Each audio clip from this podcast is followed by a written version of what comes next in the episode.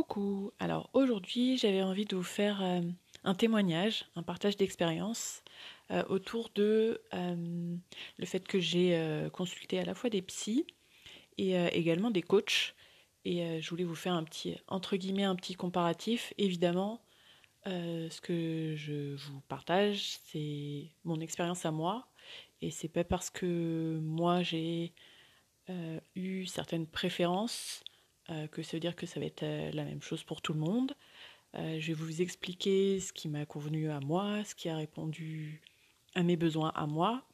Et c'est pas parce que certaines choses m'ont convenu à moi ou ne m'ont pas convenu que ça va être le cas pour vous, que ça va être le cas pour la voisine ou le voisin. Donc c'est juste un partage et mon point de vue euh, à moi concernant mon expérience à moi. C'est juste, euh, voilà, un, témoignage.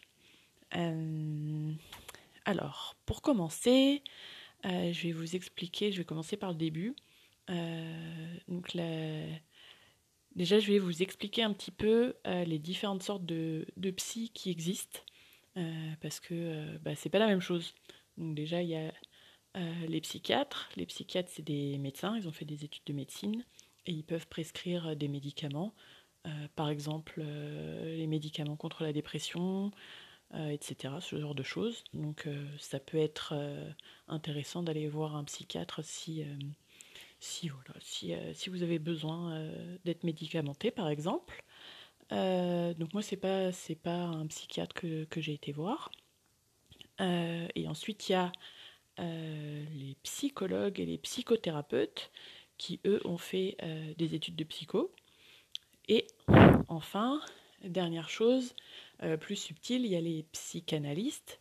Et en fait, euh, devenir psychanalyste, ça se fait en suivant une psychanalyse pendant un certain temps, donc avec un psychanalyste. Et malheureusement, ce qui peut être problématique, c'est qu'on peut devenir psychanalyste sans avoir fait d'études de psychologie. Euh, donc ça c'est un peu voilà c'est un peu un point euh, un point sensible à aller regarder si, euh, si vous cherchez un psy. Bah, s'il a fait aucune étude de psychologie et qu'il est seulement psychanalyste, il faut peut-être aller faire attention parce que voilà il va peut-être manquer de méthode et de, de bagages solides en matière de psychologie. Euh, et puis, euh, autre point euh, sensible avec la psychanalyse, c'est que ça peut être un outil qui peut être mal utilisé justement parce que la personne n'a pas le, bagage nécessaire. parce que la psychanalyse, elle, bon, évidemment, j'espère que aujourd'hui, quand même, beaucoup de gens ont pris de la distance avec Freud, donc ça, la psychanalyse, ça vient de Freud et, euh, aussi euh, de Lacan. Euh, et donc voilà, c'est des choses qui peuvent être un petit peu datées et qui malheureusement, donc comme c'est un outil, c'est un outil qui peut aussi être mal utilisé, n'est-ce pas? Si voilà, si si on le comprend pas bien et si si on s'est pas trop mis à jour sur le fait que euh, bah, y a eu d'autres choses depuis Freud et puis que euh, le monde d'aujourd'hui n'est pas euh, la même chose que ce qu'il était à l'époque de, Freud. et qui fait que, par exemple, ça peut être assez dévastateur dans les cas où, bah, dans les procès, par exemple pour viol ou ce genre de choses, euh, ça va être un psychanalyste qui va faire l'expertise euh, psy euh, d'une plaignante. voilà, ça c'est par exemple, si vous connaissez Florence Porcel qui, accuse PPDA, bah, elle raconte que dans son analyse psy à elle, bah, la personne qui a fait cette analyse a mis dans son rapport au moins 14 fois qu'elle était hystérique sur 19 pages. Voilà, bon, c'est pas, voilà, c'est pas très, euh, comment dire, c'est pas très moderne comme façon euh, de voir les choses. Donc voilà, ça c'est une des choses qui peuvent être embêtantes avec la psychanalyse, si elle est mal, mal utilisée. il y a aussi un truc que moi, j'apprécie pas, c'est les espèces de jeux de mots là. Les, les, psychanalystes, ils aiment bien faire ça, et c'est vrai que moi, moi personnellement, c'est pas du tout mon truc. Voilà, j'aime pas, je sais pas, ça me. J'ai l'impression qu'on me fait des jeux de mots et qu'on se fout de ma, de ma gueule. Voilà. Euh, et qu'est-ce que je voulais dire d'autre? Et après, voilà, c'est un outil et il peut y avoir euh, des psys qui, qui savent euh, bien l'utiliser l'avoir mis au goût du jour. Et, et une autre chose qui m'embête, c'est que j'ai l'impression, donc évidemment, là, je, vais raconter mon expérience personnelle, euh, mais j'ai l'impression qu'il y a beaucoup de euh, qui euh, bénéficieraient grandement d'être formés à tout ce qui est féminisme et consentement. Je pense que là, il y a un, gros manque chez beaucoup de, professionnels. et là, je pense que c'est l'ensemble aussi bien les psychiatres que les psychothérapeutes, que les psychologues et que les psychanalystes. Euh, avec, euh, voilà, moi je, je mettrai une attention particulière euh, surtout sur les, les psychanalystes qui, qui mériteraient de, de s'intéresser au féminisme. donc voilà, ça c'était pour ma longue introduction sur tout ce qui concerne les psys. moi, ce que j'ai commencé à faire, c'est aller voir une psy pour faire une thérapie de couple. Et euh, je l'ai choisi euh, par rapport à... Donc mon ex soupçonnait euh, qu'il avait un trouble de la personnalité borderline. on a décidé ensemble, c'était plutôt, d'ailleurs c'était plutôt son idée à lui, d'aller voir une, une, psy pour faire une thérapie de, couple. et mon choix s'est porté aussi sur le fait que cette psy euh, proposait des, euh, des TCC, thérapie cognitive comportementale. Euh, voilà, donc j'ai choisi comme ça. Cette psy-là n'était pas psychanalyste. Et, et en fait, mon expérience, c'est que c'était intéressant pour... alors moi, ça, ce, que, ce que ça m'a apporté, c'est de pouvoir réfléchir à euh, mon enfance, l'histoire de ma famille, et aussi, comme c'est euh, une thérapie de couple, de pouvoir m'intéresser à euh, ce que je recherche dans une relation de couple. Donc pour tout ça, c'était très intéressant. ce, que, ce qui m'a moins convenu, c'est que bah, la psy dans une thérapie de couple se place comme une personne qui est neutre entre les deux les deux membres du couple, euh, ce qui fait qu'elle donne autant d'importance à la parole de l'un qu'à la parole de l'autre. Euh, et euh, le souci aussi, c'est que, donc à mon sens, je trouvais que moi, je m'étais plus impliquée, livrée, etc. Donc, pour tout ce qui est, comme je disais, de réfléchir à mon enfance, ma famille, etc. Euh, voilà, j'ai eu l'impression de vraiment faire le job. Et euh, le... ce qui m'a moins convenu, c'est que j'ai eu l'impression que euh, ben sur ce, cette partie-là du, deal, mon conjoint n'a pas, n'a pas fait sa partie du deal, ce qui fait que ben, c'était très difficile d'avancer. Et euh, je trouve que la psy n'a pas bien joué son rôle, euh, dans le sens où euh, ben moi, elle m'a demandé de faire le travail et d'aller creuser un peu voilà, mon histoire.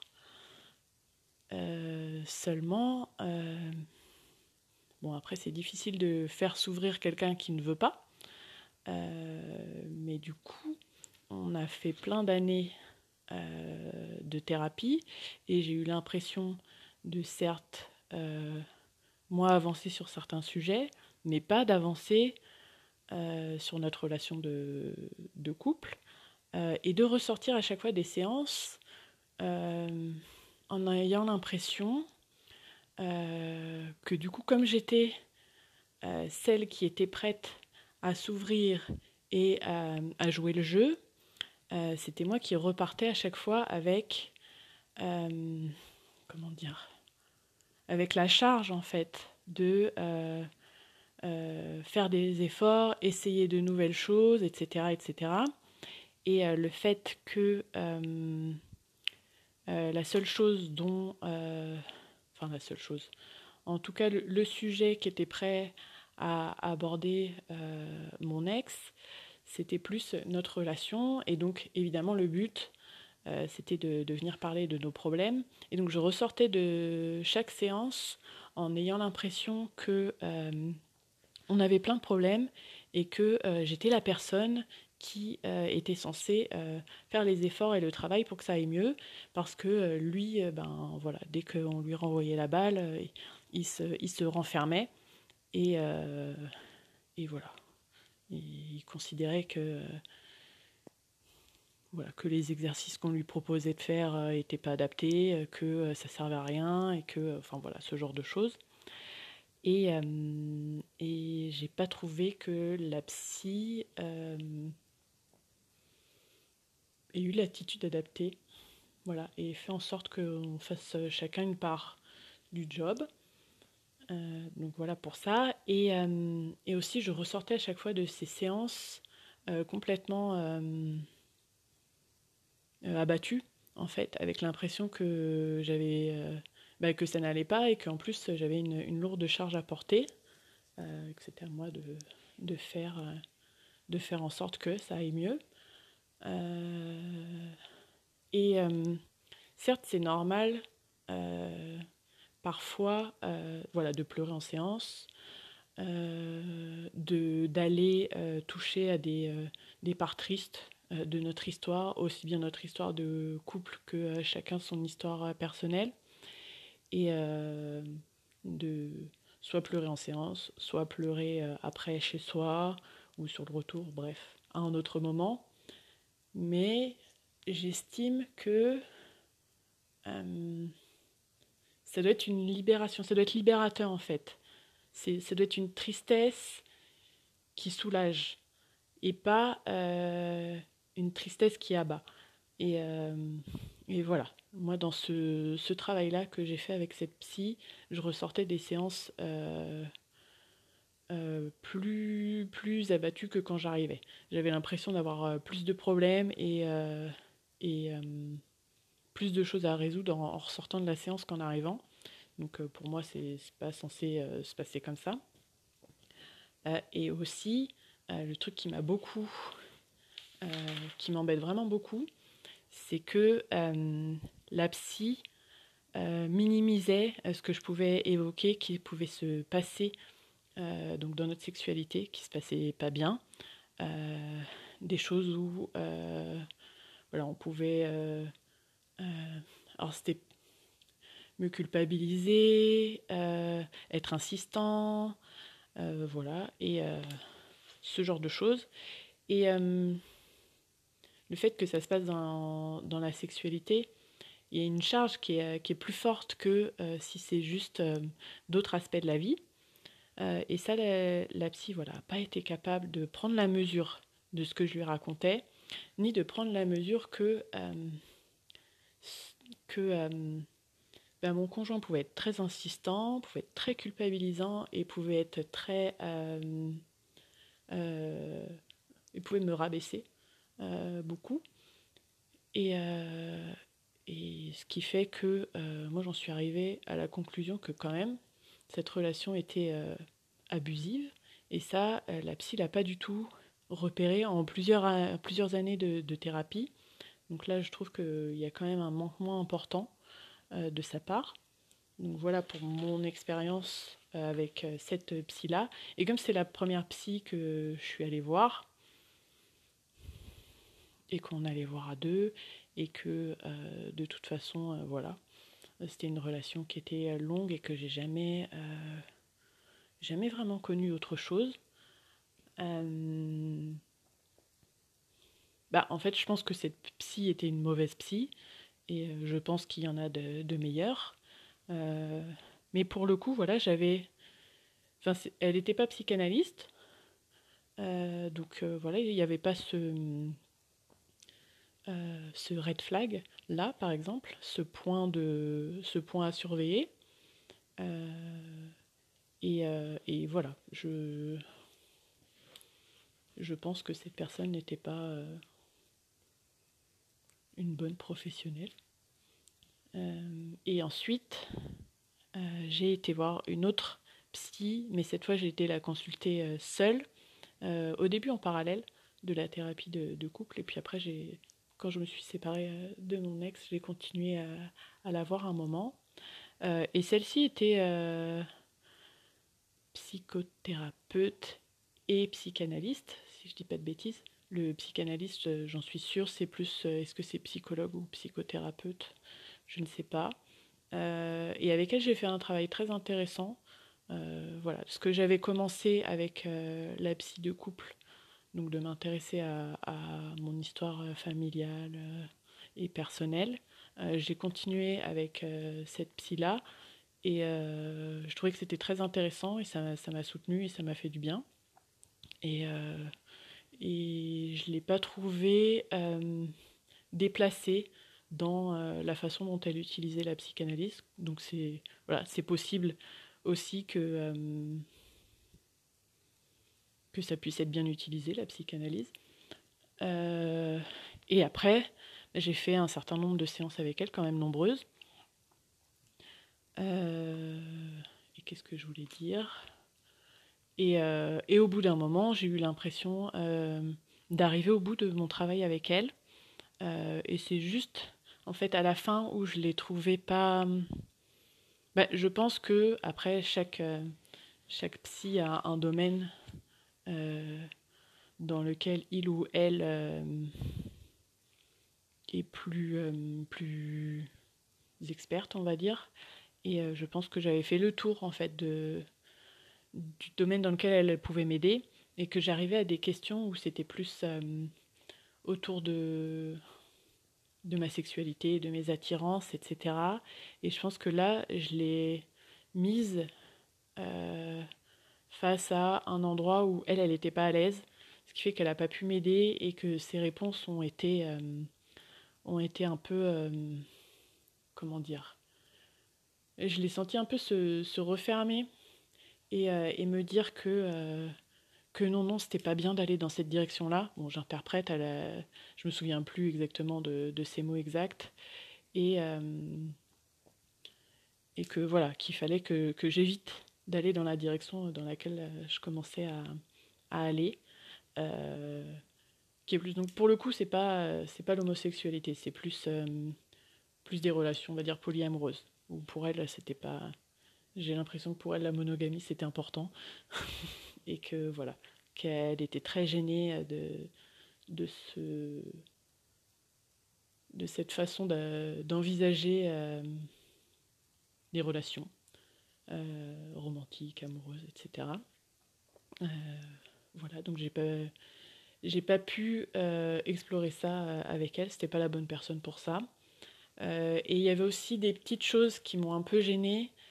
Donc à l'époque, je, travaillais pour le CNRS et ça se ressentait quand même dans certains de ses propos que, comment dire, qu'elle n'avait pas une bonne image des fonctionnaires, que voilà, qu'elle trouvait que c'était, enfin voilà, elle, elle était en libéral et je pense que c'était pour elle un peu un, idéal et on sentait que euh, elle trouvait qu'il y avait vraiment quand même beaucoup d'abus avec les, fonctionnaires et que euh, c'était des des dépenses publiques qui étaient mal euh, mal utilisées et, euh, et voilà et avait des choses euh, qui étaient vraiment euh, abusives et de l'argent qui était dépensé voilà pour des gens qui se mettaient en arrêt maladie euh, tout le temps euh, et qui profitaient euh, d'un certain système et d'une certaine sécurité de l'emploi.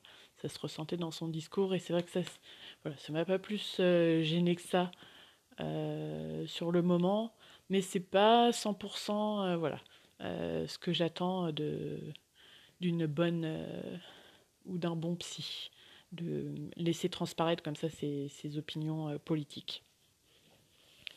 Et donc voilà pour mon expérience avec les psys, que ben, en gros, comme beaucoup de choses, euh, que c'est des outils, des soutiens, mais que c'est des, êtres humains et qu'ils ont leurs limites et que je pense que c'est pas euh, les psys en général qui sont soit une bonne pratique, soit une mauvaise pratique. C'est que, bah, comme dans tous les endroits, euh, il y a des personnes qui font bien leur métier et d'autres moins bien. voilà. Qu'est-ce que je voulais dire d'autre? Et oui, le souci, c'est que euh, ben on ne peut pas se faire une idée de la personne avant de la rencontrer. Donc pour pouvoir trouver le bon ou la bonne psy, alors ça peut passer par le bouche à oreille, on peut vous recommander euh, des psys. Euh, moi ça a été le cas pour, pour la deuxième. donc voilà, ça peut être une bonne façon de. Mais c'est vrai que en général, euh, voilà, il faut euh, faire quelques séances avec quelqu'un pour savoir si vraiment on accroche et si on s'entend bien, ce qui est important euh, dans ce genre de, de relation-là. et, et ben voilà, c'est pas très pratique. On commence à faire quelques séances avec quelqu'un, et puis si on se rend compte que ça va pas, bah, il, faut arrêter. Et ensuite, il faut bah, se mettre à la recherche de quelqu'un d'autre et réessayer, refaire quelques séances pour voir si euh, même chose à nouveau, est-ce que ça convient Donc moi c'est ça qui, euh, m'a un petit peu... Euh, bah, que j'ai trouvé pas pratique, quoi, on va dire. et ce qui m'a le plus convenu pour choisir plutôt des coachs, c'est que là, bah, c'est des personnes qui peuvent faire de la pub pour ce qu'ils font sur les réseaux sociaux, via des podcasts, etc., etc. Ce qui permet en fait, de se faire une idée de qui on, à qui on a affaire. On voit si la personne est ouverte d'esprit, euh, on voit si, euh, voilà, si la personne euh, est ouverte à des sujets comme l'homosexualité, comme le polyamour, etc. Donc ça se, voilà, ça se ressent, l'ouverture d'esprit et les sujets que la personne est capable d'aborder, ça se, ça se voit, ça, ça, la personne peut transmettre ce genre de choses. Euh, et donc, euh, pour moi, ça, ça a été euh, bah, vachement plus pratique pour pouvoir me faire une idée de d'à qui je m'adresse pour pouvoir me coacher. Et donc là, en faisant un peu des recherches, je me suis rendu compte qu'il y a quand même pas mal de similarités entre euh, le coaching euh, et, euh, et, les thérapies cognitives comportementales. Pardon. donc, comme j'ai un peu dit déjà en story, il y a des, des outils qui sont similaires, qui je pense existent depuis longtemps en, en, TCC, comme les colonnes de Beck, qui ressemblent qui ressemble curieusement au modèle de Brooke Castillo. Donc Brooke Castillo, c'est une, coach américaine qui a entre guillemets inventé un modèle, mais euh, voilà, à partir de plein de choses, euh, à partir de plein de d'infos qu'elle a réunies, elle a créé son modèle. Que voilà, c'est pas une invention de toute pièce. Mais euh, du coup, ça, ressemble beaucoup aux colonnes de Beck. Donc je pense que si elle avait connu les colonnes de Beck, bah, elle n'aurait pas inventé son modèle parce que c'est un peu la même chose. Euh, et, pareil, en, coaching, on a beaucoup d'exercices d'affirmation de, soi, de communication, etc. Et d'y aller euh, petit à petit, étape par étape, un peu euh, comme les thérapies d'exposition, je crois que ça s'appelle comme ça, en, TCC. Bon, bah, ce qu'on apprend en coaching aussi, c'est d'y aller, de commencer par des petits pas, etc. Quel que soit notre le sujet sur lequel euh, on se fait coacher. Donc ça peut être euh, ça peut être la sexualité, ça peut être démarrer un business, ça peut être euh, tout ce que vous voulez. voilà, il y a des coachs dans un peu tous les domaines. et donc oui, tout ce qui est affirmation de soi, ça va être savoir poser ses limites. Il y a beaucoup de coachs qui commencent par ça. C'est un peu le, la base. voilà. Est-ce que j'ai d'autres choses? Oui, et aussi avec les coachs, ce que moi j'ai trouvé très très intéressant, c'est de pouvoir travailler en groupe. Euh, et oui, et une autre chose que je regarde chez les coachs, c'est aussi est-ce qu'elles sont féministes? Ça, c'est euh, très important pour moi. Euh, et il y a dans le coaching l'avantage du groupe. Donc je pense qu'on peut aussi faire des, thérapies de groupe. Ça existe aussi. C'est vrai que j'ai jamais fait, mais en fait ça existe aussi avec les psys. Mais ouais, faire partie d'un groupe, c'est très très intéressant parce que non seulement vous avez l'échange avec entre vous et le ou la coach, euh, mais vous avez aussi tous les échanges euh, entre les différentes personnes qui font partie du groupe. Euh, c'est c'est vraiment quelque chose de très très intéressant parce qu'il y a un effet miroir qui se fait entre les différents participants, participantes. donc on se, on se, sent moins seul avec nos problèmes, on se rend compte qu'il y a d'autres gens qui ont les mêmes difficultés. Euh, ça fait quand même, euh, voilà, ça fait quand même du bien. Euh, et aussi, il y a des personnes qui vont être capables de formuler certaines choses, certains, certaines difficultés qu'ils rencontrent, que nous, on peut avoir, mais sans vraiment, vraiment le conscientiser. Et en fait, le, fait qu'il y ait une autre personne dans le groupe qui arrive à formaliser ça, euh, bah, ça nous fait nous rendre compte que nous aussi, on a ce, cette difficulté dont on ne se rendait pas compte, et de la dépasser, et, euh, voilà, d'aller beaucoup plus vite euh, dans, certains, certaines... dans le, fait de trouver des, solutions. On trouve des solutions à des problèmes qu'on a et dont on ne se rendait pas compte grâce aux autres. Et je trouve ça quand même assez fabuleux. Euh, voilà. Euh, et, euh, et, donc, je pense aussi que moi, j'ai pas eu de soucis ni de difficultés particulières de, de, dérive ou d'abus avec des coachs. Parce que c'est vrai que ce qui peut manquer dans le coaching, c'est un certain encadrement de ces professions. c'est des professions qui sont nouvelles et qui et qui sont pas sont pas encore euh, euh, toujours bien encadrés, contrairement à normalement ce qui se fait euh, en psychologie.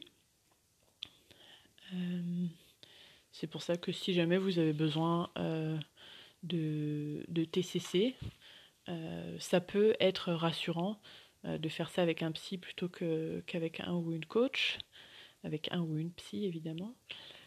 Qu'est-ce que je voulais dire? Euh, et je pense que moi, euh, j'ai pas eu euh, trop cette tendance à me diriger vers des personnes qui pouvaient m'entraîner dans des dérives. D'une part parce que j'ai une formation scientifique, donc je suis pas, suis pas sensible à tout ce qui est pseudoscience. Évidemment, je vais trouver ça Enfin, je vais me rendre compte tout de suite que c'est des pseudosciences et que c'est pas des vraies sciences. Et donc, je vais pas y adhérer. Euh, et ce qui va me permettre de prendre du recul par rapport à un certain nombre de choses. Euh, donc, tout ce qui est. Euh, donc, même le, human design, il y, a, toute une partie qui explique comment le human design est censé fonctionner en expliquant des choses à base de neutrinos et de physique quantique, je crois, il me semble. Euh, ben voilà, que moi j'ai jamais. Euh, j'ai jamais. Euh, auquel j'ai jamais cru ni adhéré. j'ai toujours pris aussi bien l'astrologie que le human design comme des pratiques un peu plus. donc spirituelles et non pas scientifiques, et aussi poétiques. Voilà.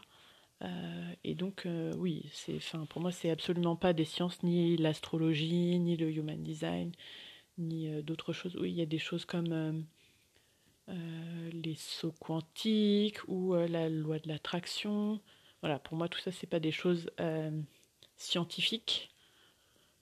et les, les, sauts quantiques, c'est pas, c'est pas de la physique quantique. Voilà. C'est pas possible. Ça, ça marche pas comme ça, la physique quantique. Ça, ça s'applique pas euh, euh, à un être humain. Euh, c'est beaucoup trop, beaucoup trop gros. voilà. donc, et aussi, du coup, comme moi j'avais cette, cette formation scientifique et ces, bases scientifiques solides, les coachs auxquels je me suis intéressée, en particulier les podcasts que j'ai écoutés, et que j'écoute toujours d'ailleurs, et qui m'intéressent, sont des podcasts, donc les deux principaux de, de Dev Perso, que j'écoutais régulièrement et que je continue d'écouter, sont celui de Clotilde Dussoulier et de Esther Taïfet, qui ont elles aussi des formations scientifiques de base. et c'est ces deux podcasts-là que j'ai trouvé les, les, plus intéressants parce que justement, elles s'intéressent à tout ce qui est méthode scientifique derrière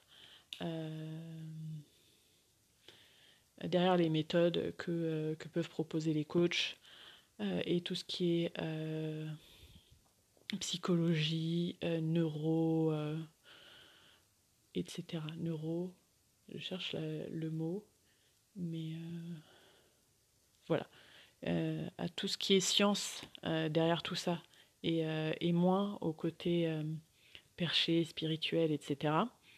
ce qui m'a permis, moi, de rester dans des milieux qui s'intéressent au développement personnel, euh, mais qui euh, restent ancrés, pragmatiques euh, et qui, qui ont un côté où ils gardent les pieds sur terre.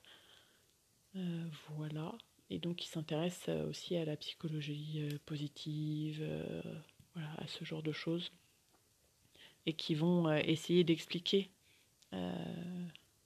ce, ce qui se passe au niveau neurologique, physiologique, etc., euh, pour, euh, pour asseoir euh, les,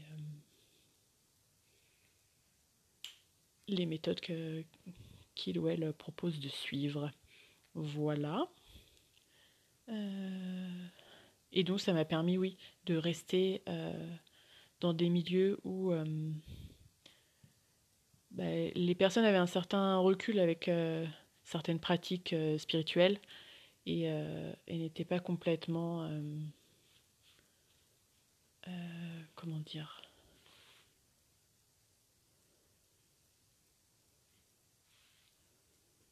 Complètement subjugués par certaines choses et étaient capables de garder leur libre arbitre, leur souveraineté.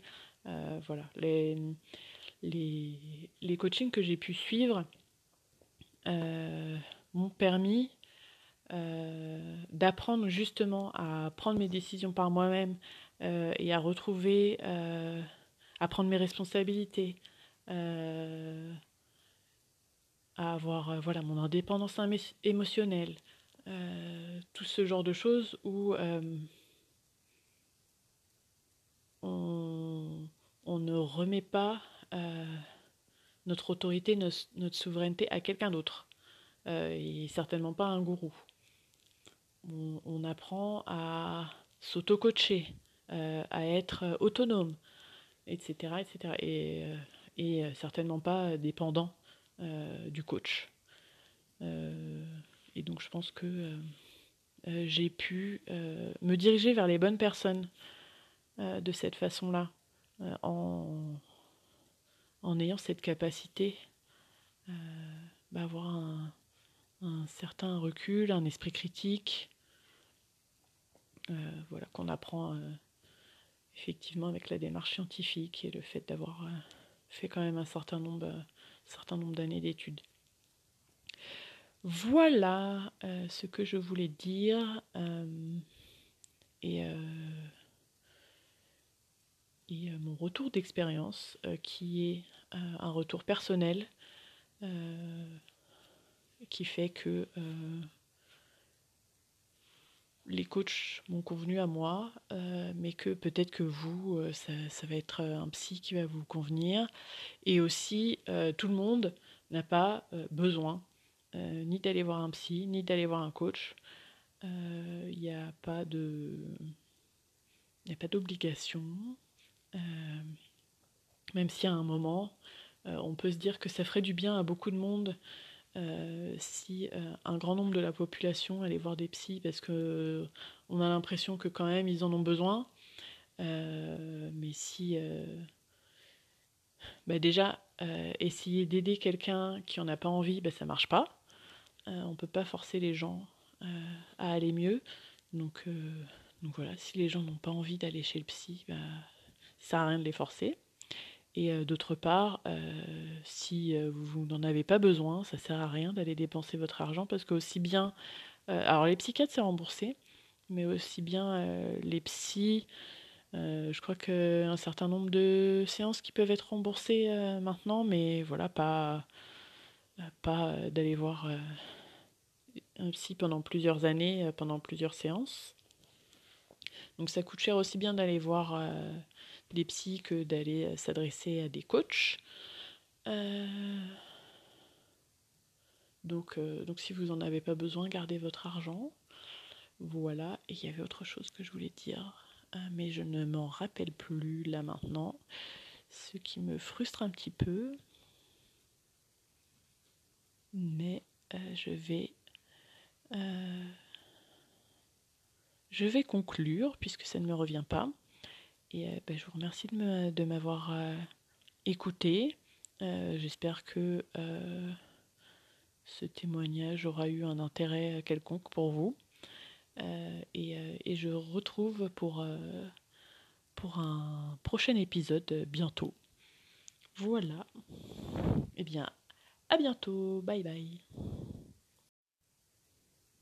Je viens de me rappeler ce que j'avais oublié de dire, c'est que alors, je pense que ça se fait aussi dans les TCC, c'est qu'avec les coachs, il y a tout un côté comprendre ses émotions, apprendre à les accueillir, etc., etc. Euh, que moi, du coup, j'ai jamais fait euh, avec euh, les psys que j'ai vus. Et surtout, ce que j'ai beaucoup apprécié et que j'apprends là avec ma coach en sexualité, c'est tout un tas d'exercices. Alors d'une part, d'écoute du corps, que ça aussi j'ai commencé à apprendre avec le Human Design, donc que j'ai commencé à apprendre euh, bah, depuis un moment euh, dans ma formation en, Human Design.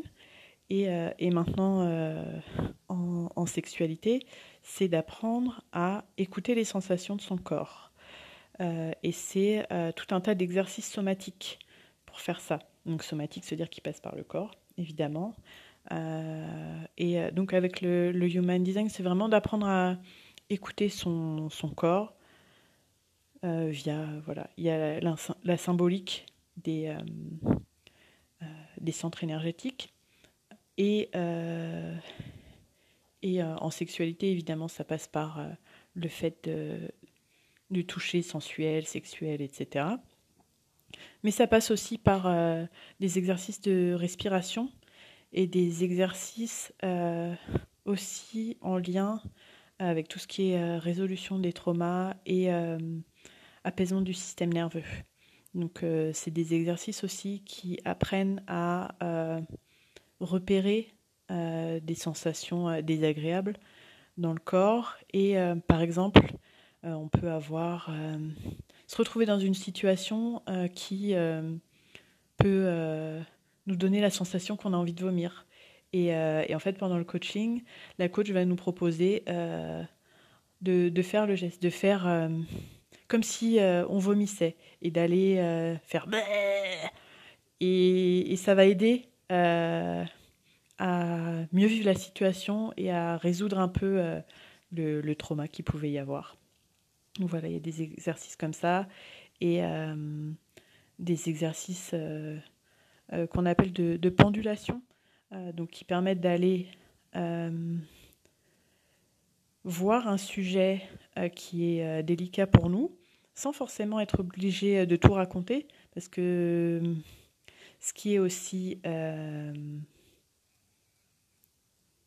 pas facile, alors ça n'a pas été mon cas, mais ça peut être le cas pour certaines personnes, quand on va voir un ou une psy, le ou la psy va nous demander de parler et de raconter.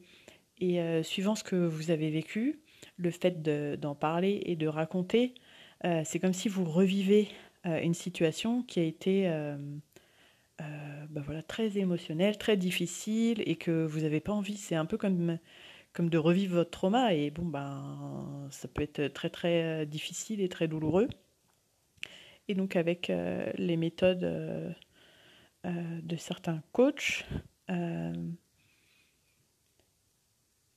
ils peuvent vous aider à faire face à la situation sans être obligé de, raconter et de remettre les mots et de revivre les choses.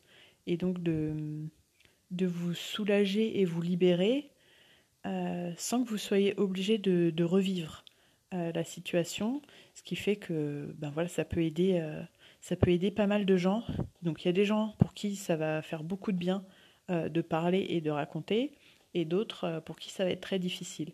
Et donc là, c'est ce genre de méthodes-là, elles sont vraiment. Ben, j'ai l'impression qu'elles sont nouvelles et que, enfin, moi je trouve ça extraordinaire parce que bah, parce que voilà, il y a beaucoup de gens qui, euh, qui me semblent avoir besoin de ça. Voilà, je pense que c'était ça que j'avais besoin d'ajouter tout à l'heure. Donc cette fois, euh, je vous dis vraiment euh, bye bye et à la prochaine.